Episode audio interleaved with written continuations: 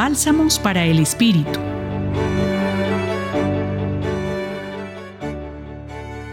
El evangelista Mateo, en el texto de hoy, nos permite reconocer a las mujeres convertidas en mensajeras de la resurrección.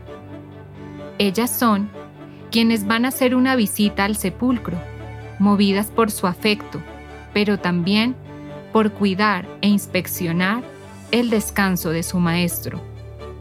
Y llenas de miedo y de gozo, como lo dice la Escritura, se encuentran con la tumba vacía y viven la experiencia de identificación con el aparecido.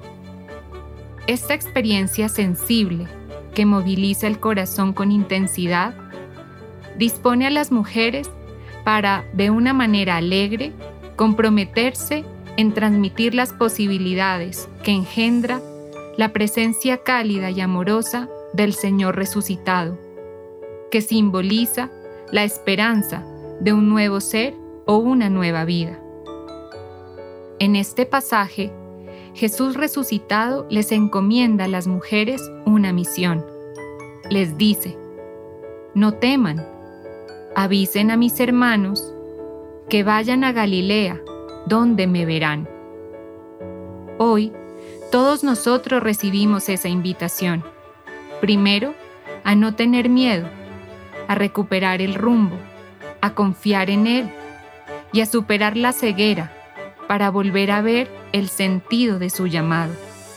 Sentido que nos enruta a nuestra Galilea para ser testigos de su mensaje dando a conocer a otros lo que hemos visto, oído y sentido en ese encuentro y reencuentro íntimo con el Dios que nos sale diariamente al camino.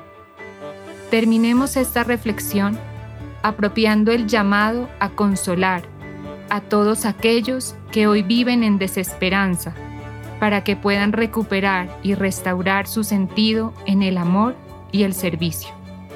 Acompañó su reflexión Marcela Caicedo Vela desde el Centro Pastoral San Francisco Javier de la Pontificia Universidad Javeriana.